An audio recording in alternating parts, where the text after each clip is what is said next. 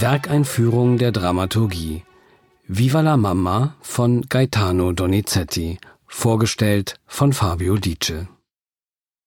Diva, Bühnentier oder Rampensau, so nennt man am Theater Sängerinnen oder Schauspieler, die sich besonders gut zu präsentieren wissen, die Höchstleistungen abliefern, hervorstechen, brillieren und dafür gefeiert werden dass es zwischen ihnen auch zu Konkurrenzkämpfen kommt, zu eitlem Gehabe, unschönen Wortwechseln und auch mal zu Handgreiflichkeiten, das wusste schon der italienische Komponist Gaetano Donizetti. Bei der Uraufführung seiner Oper Maria Stuarda beispielsweise beschimpften sich die beiden verfeindeten Königinnen Maria Stuart und Elisabeth I. nicht nur im Stück, nein, die beiden Sopranistinnen zofften sich auch auf der Probe und traktierten sich gegenseitig mit Ohrfeigen und Fußtritten. Dass Theaterbetriebe außerdem oft miserabel geführt werden und mit Geldproblemen zu kämpfen haben, lernte Donizetti ebenfalls früh. Während einer Saison in Palermo erlebte er, wie Sängerinnen und Sänger gar nicht erst anreisten, wegen Auseinandersetzungen ins Gefängnis wanderten und nicht bezahlt wurden, weil der Theaterleitung das Geld fehlte. Als Donizetti im folgenden Jahr in Neapel mit einer kurzen, unterhaltsamen Oper beauftragt wurde, scheinen diese Erinnerungen noch so frisch gewesen zu sein, dass er die Sitten und Unsitten des Theaters zum Hauptthema machte.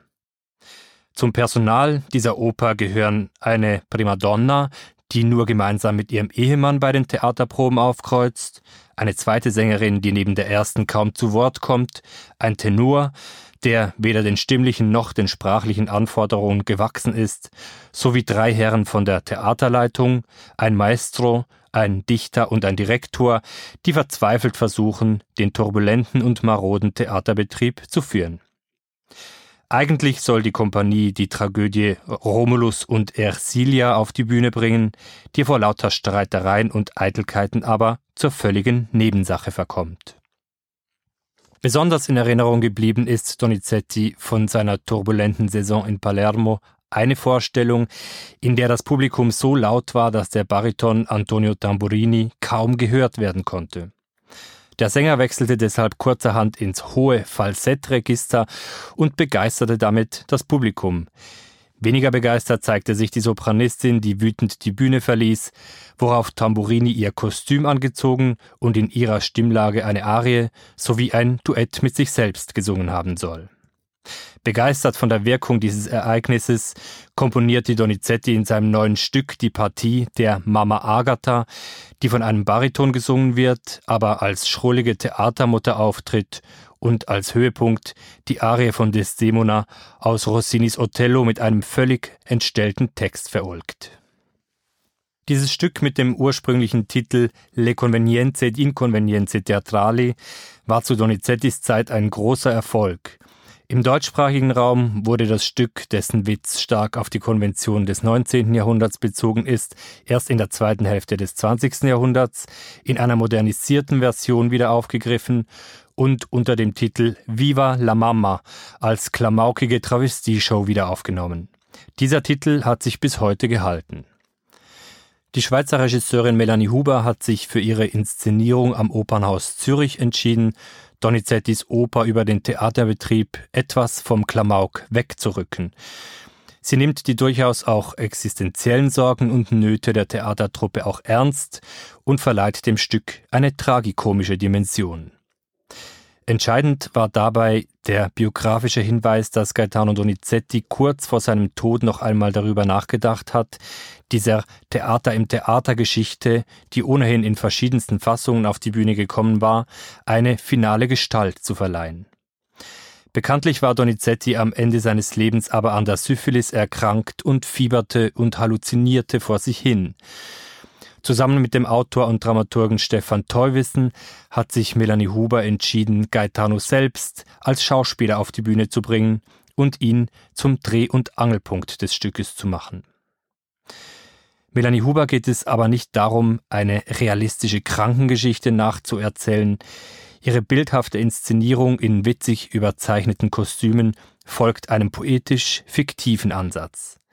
Vor Augen hat die Regisseurin ein Bild von Gaetano, wie er mitten in der Nacht in seinem Morgenrock fiebrig über einem Stapel Notenblätter sitzt, wie die Fantasiefiguren seiner unfertigen Oper an ihm vorbeiziehen und wie er wahngetrieben versucht, dieser eine definitive Gestalt zu verleihen.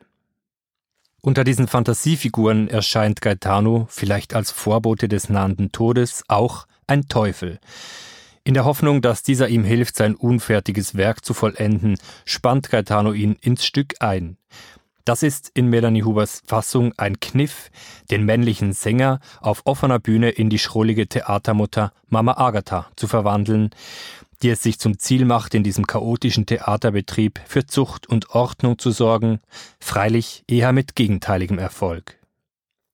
Ganz frei erfunden ist dieser Twist mit dem Teufel übrigens nicht.